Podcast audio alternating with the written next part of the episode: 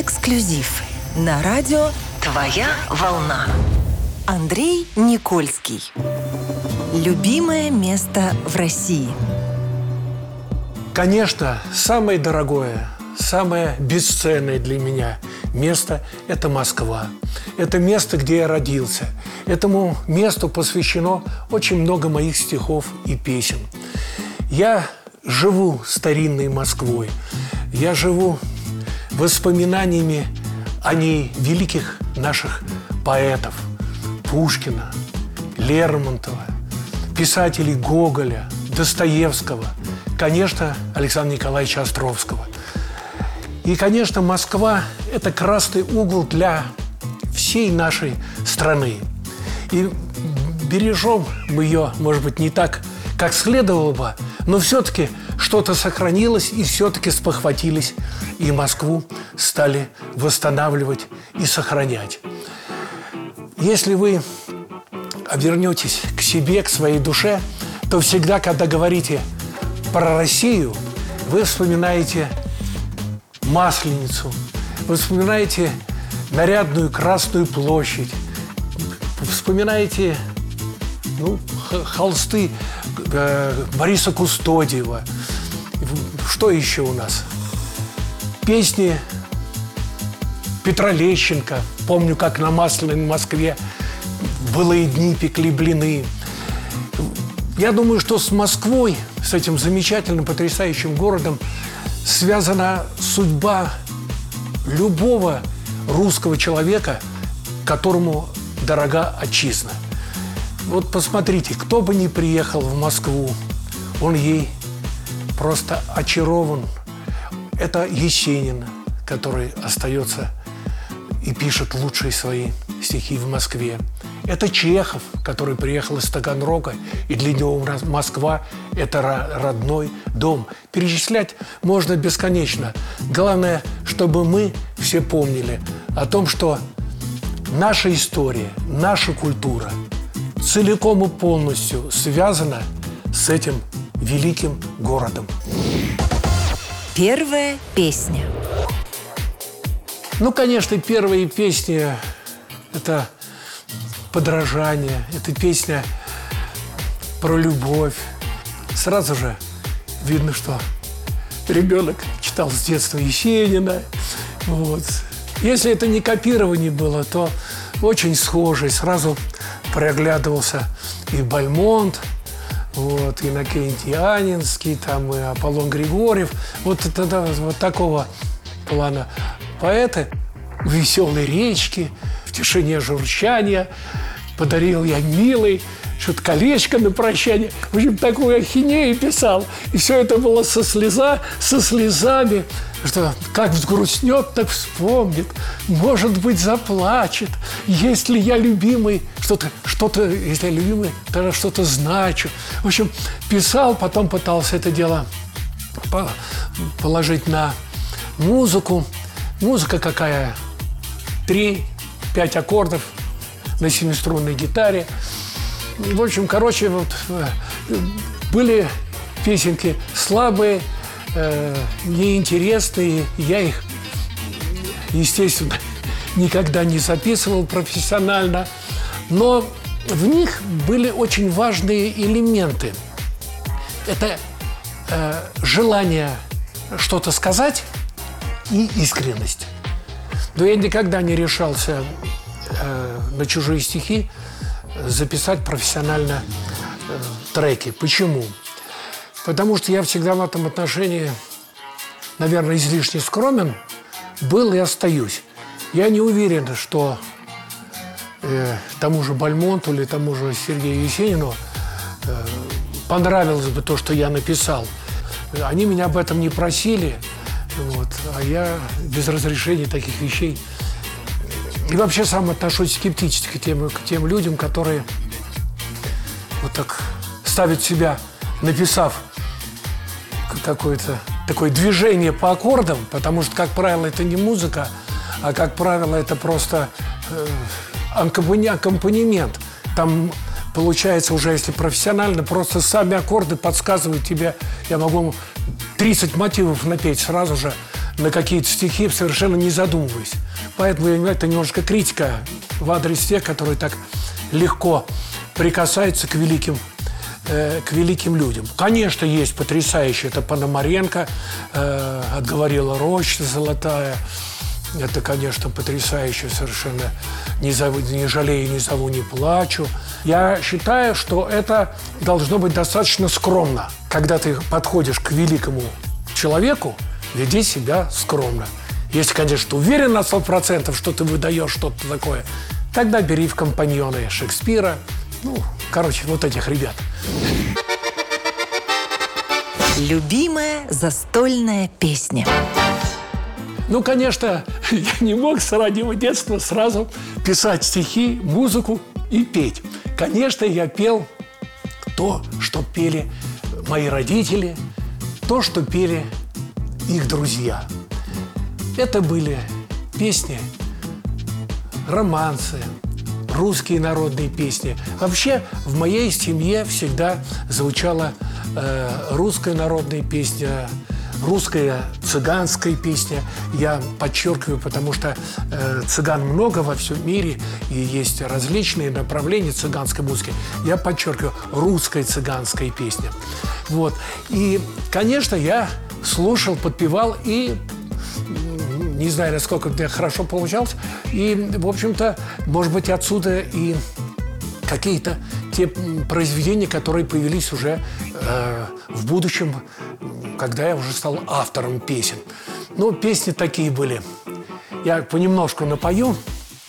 По Муромской дорожке стояли три сосны, Прощался со мной, милый, до будущей весны. Или что-то еще вспомнить. Ну и там, конечно, на припеве весь стол прощал. Давали прикурить. Соседи не обижались, а просто поднимались с нижнего или спускались с верхнего этажа, и мы продолжали дальше Ой, рябина кудрявая, белые цветы. Ой, рябина, рябинушка, сердцу подскажи. Вот ну, очень много песен. И очень много песен, очень много любимых. Я бы мог вот эти нарезки делать с удовольствием много часов, но мне неудобно перед вами. Могу надоесть. Первая песня. Ну, конечно, первые песни – это подражание, это песня про любовь. Сразу же видно, что ребенок читал с детства Есенина. Вот. Если это не копирование было, то очень схожий. Сразу проглядывался и Бальмонт, вот, Иннокентий Анинский, там и Аполлон Григорьев.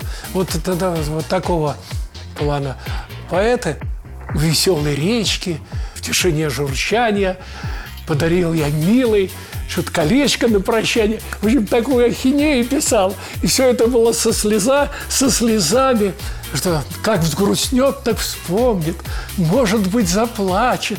Если я любимый, что-то, что-то, если я любимый, тогда что-то значу. В общем, писал, потом пытался это дело положить на музыку. Музыка какая? Три, пять аккордов на семиструнной гитаре. В общем, короче, вот э, были песенки слабые, э, неинтересные. Я их, естественно, никогда не записывал профессионально. Но в них были очень важные элементы. Это э, желание что-то сказать и искренность. Но я никогда не решался э, на чужие стихи записать профессионально э, треки. Почему? Потому что я всегда в этом отношении, наверное, излишне скромен был и остаюсь. Я не уверен, что э, тому же Бальмонту или тому же Сергею Есенину э, понравилось бы то, что я написал. Они меня об этом не просили, вот, а я без разрешения таких вещей И вообще сам отношусь скептически к тем, к тем людям, которые вот так ставят себя, написав какое-то такое движение по аккордам, потому что, как правило, это не музыка, а, как правило, это просто э, аккомпанемент. Там получается уже, если профессионально, просто сами аккорды подсказывают тебе.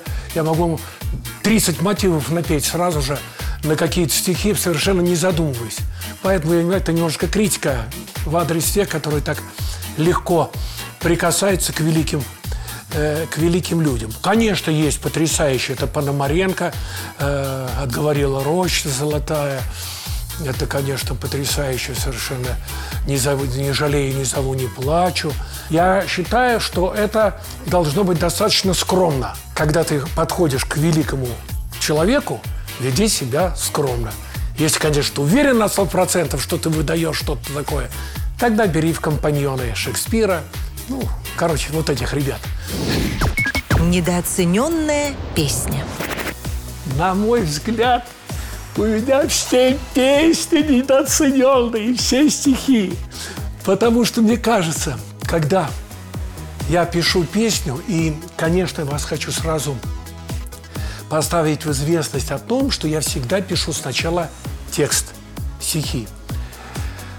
Потому что любая музыка, даже если она у меня получилась, я не считаю себя композитором, хотя вот пишут слова и музыка Андрей Никольский. Композитор – это Чайковский, композитор – это Тухманов. Вот, а это, это так, обрамление к стихам. И даже, я бы сказал, еще, может быть, пожестче. Вот если Андрей Никольский, ну вот, вот такое обрамление музыкальное, вот такие-то слова, вот так-то он это чувствует. Вот, вот такой товар все. Вот. А потом уже оценят, э, что это по-настоящему действительно что-то ценное или нет. Поэтому сейчас каждая новая песня, каждое новое стихотворение, конечно, для меня кажется, что вот это-то и должно крутиться с утра до вечера. Ну как же вы не чувствуете? Как же вы не чувствуете? Здесь и Россия, здесь и лирика, Здесь и духовность, и душевность. Ну, все же здесь есть. Ну, сравните меня с другими, пожалуйста. Ну, и посмотрите, что это же лучше. Вот. Но это, конечно, касается не всех песен, потому что некоторые песни я специально пишу как причудливую форму, как гротеск. И там совершенно не требуются изыски такие, предположим, как у, Давида Самойлова, например, у великого нашего поэта, ну и так далее. Дело не в этом. Э, каждая песня, она имеет э, свое назначение. И, вот, конечно, когда я говорю о философских моих э, песнях, о лирических, там у меня требования к моим стихам очень большие, и я за них отвечаю. А вот когда мы говорим про гротеск, про причудливую форму, когда там чиркнет Васька спичкою, покручу отмычкою, эх, покручу родимую, погуляю с Ниною.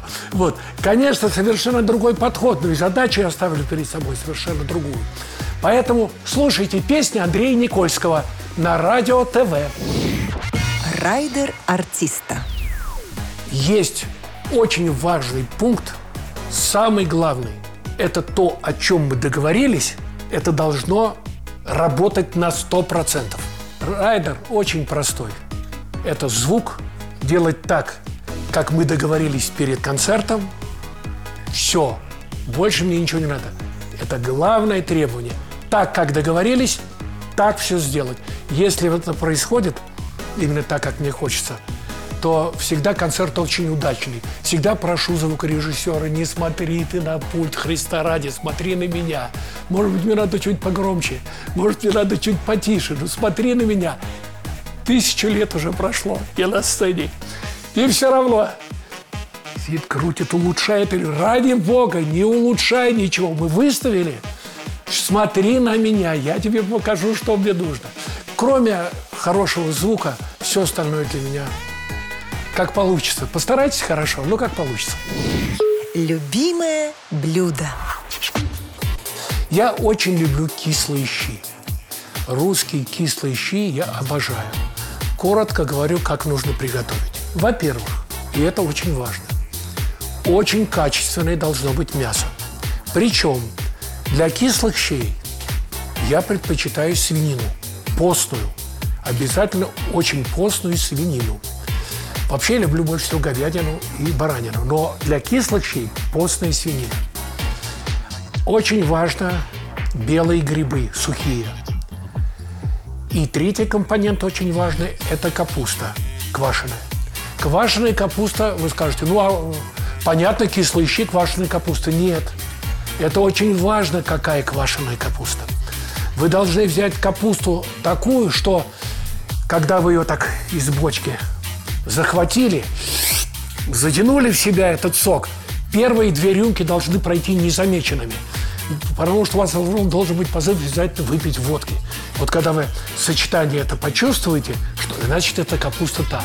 Капуста должна быть такая, что если вы ее поставили у себя там холодильник или на холодной террасе, как у меня хранится специально, я сделал террасу это на даче, и у меня там вот огурцы, капуста хранится именно в такой, при такой температуре.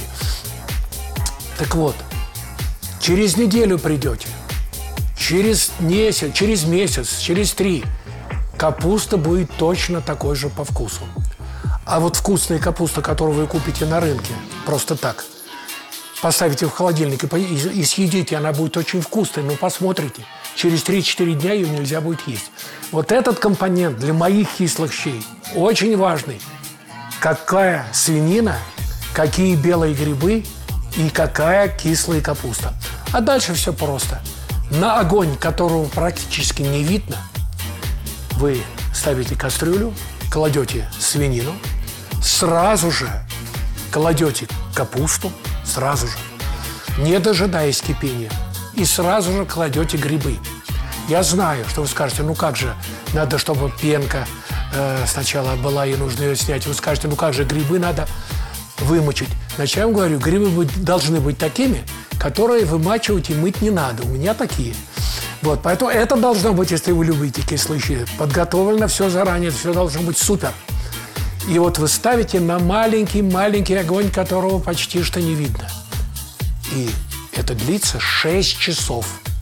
Томиться, вот это слово запомните, томиться. Потом, конечно, можно добавить томаты, что я делаю. Иногда, чтобы удивить гостей, я делаю еще гречневую кашу, добавляя в русские кислые щи. Ну и тонкости такие, как там лавровый лист, перек, перец с черным горошком. Это понятно, не хочу акцентировать. Нет, не суть. Я вам сказал первые три позиции, которые решат суть этого блюда. Первые деньги. Первые деньги я заработал после окончания первого курса института, когда, будучи комиссаром строительного отряда, а тогда отряды были интернациональные, у меня в отряде были поляки, чехи и немцы. Ну, как вы понимаете, полячки, были чешки, и немки тоже были. Было очень здорово. И мы все отправились в Казахстан строить коровники. Это Карагандинская область, по-моему, Целиноградский район. Дальше не помню. Помню, что работали мы серьезно.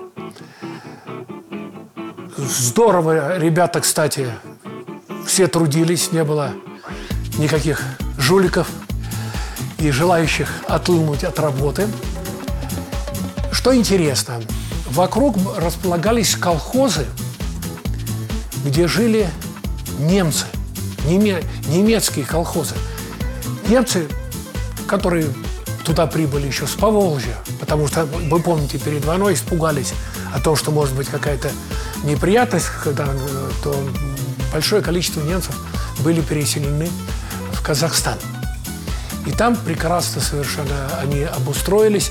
И я хочу еще раз подчеркнуть, что нация потрясающая, замечательная нация, потому что отличались, когда приезжали, вот наш колхоз, и вот колхоз, где жили немцы. Ну, какие немцы? Они немецкого языка не знали, по-русски говорили, но все равно – организация и хозяйство совершенно другая. Вот там я заработал свои первые деньги. Про прокутить их удалось очень легко, потому что нас по культурной программе сразу же было потом, как мы столько заработали деньги, отправиться с всем коллективом э, сначала в Алматы, на Медео. Я с огромным удовольствием хвалился своей страной, тогдашней Советским Союзом, потому что это была одна страна, мы приехали на БД, у нас там прекрасно встретили, конечно, шашлыками. Потом мы поехали в Ташкент, там тоже нас встретили пловом, лагманом. Ну и деньги удалось раскидать достаточно быстро, оставшиеся добил в Москве. Семейный бюджет. Да, семейный бюджет. Ну, вы понимаете, здесь э, советов быть не может, потому что люди очень разные по своему внутреннему содержанию. Одним интересно вот вместе на что-то копить, вместе как-то согласовывать расходы. Э, я как-то предпочитаю больше э, делать таким образом, чтобы денег хватало, чтобы мы потом не обсуждали, что мы должны на что-то копить и что мы должны что-то купить, а просто я слышу идею, что хотелось бы что-то, и говорю одну фразу. Говорю, я, я слышу то, что мне сказал, вот, и примерно, значит, сообщу, когда по этому поводу можно будет поговорить поподробнее. А так я стараюсь делать так, чтобы у всех моих близких финансирование было достаточно стабильное, нормальное, достаточное для жизни. И при этом, конечно, все делаю для того, чтобы они это все могли зарабатывать сами. Вот. Поэтому э, как-то вот построена жизнь таким образом, что все работают, все зарабатывают, всем хватает. Ну, а если уже идет вопрос о том, что там какая-то какой-то дом там или там машина или что-то такое из ряда вон выходящее, то Здесь подключаюсь я спокойно, скромно, и все. Нет, вообще, вы знаете, эту тему, я как-то вот, наверное, тему, которую я глубоко не могу обсуждать, как никогда не, не задумываемся на эту, э, по этому вопросу. И все люди вокруг меня близкие, вот, они все самодостаточные, и все, несмотря на, на уже вот, и возраст э, достаточно серьезный, все зарабатывают до сегодняшнего дня сами. И вы знаете, то, что касается заначкой, все уже было сделано давным-давно. Помните, говорит, так это же грабеж, нас за это посадят. Говорит, не волнуйтесь, все украдено было до вас. Так и здесь, все уже было в эту заначку положено много лет назад. Так что сейчас просто радуемся жизни. Как выйти из конфликтной ситуации? Вот эта ситуация конфликтная, они мне очень знакомы. Почему? Потому что я человек очень дотошный и внимательно слушаю, что говорят люди, и э, пытаюсь добиться от оппонентов, чтобы они слушали, что говорю я. А это получается не очень просто и не очень часто.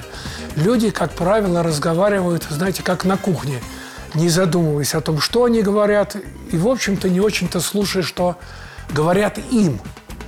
То есть у них на все есть свое какое-то уже заготовленное мнение, и очень редко получается беседа. И вот в этом случае я загораюсь как порох. И здесь вот я могу посоветовать только одно. Нужно быстро свертывать беседу, ничего не выяснять, ничего не доказывать, а быстренько ретироваться. Все. Так вот делаешь. Шесть тактов пауза. Все, расходимся быстренько. Вот такой э, короткий рецепт. Как выходить из этой ситуации? Черты характера от которых лучше избавиться. Кое-какие нехорошие черты я победил.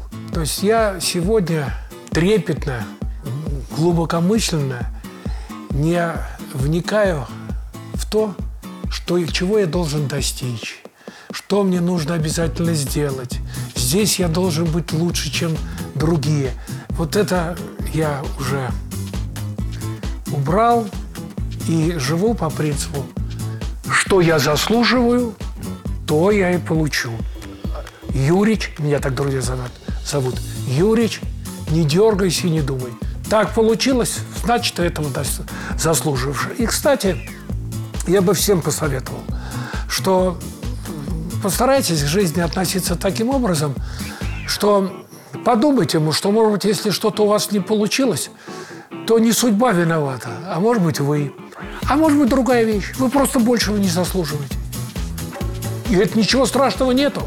Счастье жизни-то э, совершенно проистекает от другого. Это о том, чтобы радоваться тому, что ты живешь. Быть счастливым от того, что тебя кто-то любит. Смотреть, какая вокруг красота. Видеть эту красоту. Ценить ее. В этом основное это счастье. Вот. А так, э, недостаток огромный, конечно, я вспыльчивым бываю, побороть не могу. Что не делаю, не могу побороть. Вернее, не так, а побороть могу. Я забываю, что это надо побороть. И сначала я вспыхну, а потом погасну. Вот это поворот! Событие, круто изменившее жизнь. Крутой поворот, конечно, в моей жизни произошел в 1991 году. Вот после революции, которую я встретил в Швейцарии, находясь в городе Лугана. Я не забуду никогда.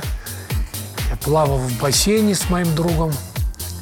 Входит жена моего друга Мария Роза и говорит, господин Никольский, а в России революция, в Москве танки. Для меня, конечно, э, эта информация была очень, очень крутым поворотом. Когда я вернулся э, в Россию, вот, конечно, здесь уже происходили стремительные события.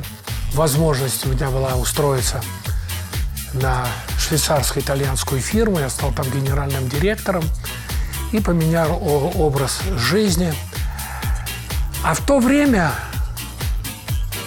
для меня доходили слухи, что где-то в Америке поют мои песни. И поскольку многие мои друзья э, ездили по рабочим надобностям в Америку, привозили для меня записи. Мне было очень приятно слышать, потому что я сам, у меня были страны Западной Европы и Восточной мои командировки. И мне было очень приятно, когда они привезли э, запись Михаила Шуфутинского, где отдать должное Михаилу всегда большой пламенный привет. Это всегда самые лучшие воспоминания о встрече с Мишей у меня. И тогда еще, когда мы не были знакомы, было написано «Автор неизвестен». Но, но звучала песня «Ну, играй, играй, гитара, ну, завини, завини струна». И вот, и мне, конечно, было приятно услышать свою песню, которая значит, звучала где-то далеко, а я, будучи секретарем партийной организации, все мои стихи, все мои песни э, позволял себе спеть где-то только э, в гостях – или когда ко мне приходили гости, а в основном все хранилось в э, столе моего рабочего кабинета. Вот, поэтому изменилось все круто. Самое главное в жизни. Самое главное в жизни – это слова моего папы. С самого раннего детства я слышал одно. Андрей, контролируй себя во всем. Знай край и не падай. Вот эта фраза – знай край и не падай. Я с этой фразой живу через всю жизнь. Это касается и в требованиях от жизни, и в требованиях от людей, и в своем поведении, и в скромности, и в доброжелательности к людям. Пойми, что можно перейти во всех этих направлениях. И ничего хорошего в результате не, не получится. Поэтому, если ты держишь себя доброжелательно, немножко на расстоянии, контролируя себя, к тебе будут и люди хорошо относиться, и сама жизнь, сама судьба будет относиться благосклонно. Анекдот от звезды. Идет матч по водному полу, ватерпол. Один из игроков хватает мяч и плывет, рвется к воротам противника. Рвется к воротам противника, обыграл одного, обыграл другого. И в это время слышит крик «Сураб, отдай мяч Гиви!» Он не слушает, обыгрывает еще одного игрока. Весь зал уже встает, все трибуны кричат «Отдай мяч Гиви! Отдай мяч Гиви!» Он никого не слушает, подплывает к воротам, бросает мяч и забивает гол. И потом, знаешь, так вальяжно подплывает к тренеру и говорит «Ну что, батоны, я молодец?» «Конечно, молодец, но Гиви утонул». Туристическая такая делегация приезжает в Израиль. Ну и, естественно, там бесконечное количество всяких памятников и останавливаются около стены плача. Ну, естественно, у этой стены стоят люди, молятся. Вот. Ну и туристы спрашивают экскурсовода, «А расскажите, пожалуйста, вот про стену, стену плача. Он рассказывает, ну, вы знаете, говорит, кроме того, что вот здесь, у этой стены плача, многие люди э, молятся, это большая достопримечательность. Но еще огромная достопримечательность, есть, есть человек, который 25 лет стоит у этой стены и молится. Не может быть. А можно с ним переговорить? Ну, пожалуйста, открыли автобус, они выходят, подходят и говорят, извините, пожалуйста, это правда, что вы 25 лет стоите у этой стены? Да. А что же вы это просите? Да вы знаете, немножко счастья для себя, для Сары, для моих детей, немножко денег для Сары, для себя, для моих детей, немножко счастья для Сары, для себя, для моих детей. Ну и какой же результат? Вы знаете, такое впечатление, что со стенкой разговариваешь. Леонид Ильич Брежнев, он отправляет своего доверенного Алексея Николаевича Косыгина посмотреть, как живет Запад. Алексей Николаевич возвращается из командировки, звонит. Здрасте, Леонид Ильич, это Косыгин. Ну что, Леша, заходи, как ты съездил? Ну, Леша, расскажи, как они там? Да вы знаете, говорит Леонид Ильич, что интересно, вот чтобы достичь за границей такого уровня, вот на котором находимся мы, там мало быть просто политиком, мало быть богатым. Вот знаете, там еще надо тесты проходить. Говорит, а как это, Леша, тесты? Ну, вот, ты пример. Смотрите, сын моей матери, но не я. Брежнев говорит, а кто это, Леша? Говорит, ну сын моей матери, а не я, это мой родной брат. О, говорит, здорово, говорит, как отлично. Сейчас, говорит, Подгорному позвоню, задам эту загадку. Э, Подгорный председатель Верховного Совета. Звонит Подгорному, говорит, слушай, вот Косыгин загадку тебя привез из-за границы. Вот сын моей матери, а не я, кто это? Подгорный за голову схватился, говорит, Леонид Ильич, уважаемый, не знаю, кто это такой, простите, Христа ради. Ну, говорит, ты всегда был у нас, отличался особым умом. Мы тебя и потом назначили председателем Верховного Совета. Запомни раз и навсегда, что сын моей матери, а не я, это родной брат Косыгина. Твоя волна. Где найти свою любовь? Любовь, вы знаете, интимный момент, на мой взгляд, искать не надо любовь. Любовь надо ждать, и любовь надо заслужить.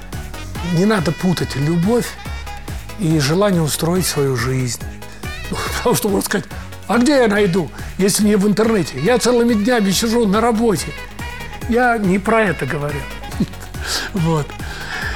Я говорю о том, что можно прожить всю жизнь и не встретить любовь.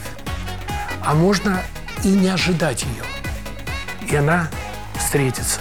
Важно, мне кажется, для того, чтобы встретить свою любовь, это не надо стараться быть или хорошим, или каким-то необычным. Быть не тем, кто ты есть на самом деле. Твоя настоящая любовь к тебе придет тогда, как раз-то, когда ты будешь такой, какой ты есть. Это обязательно произойдет с каждым человеком. Здесь очень важна одна деталь.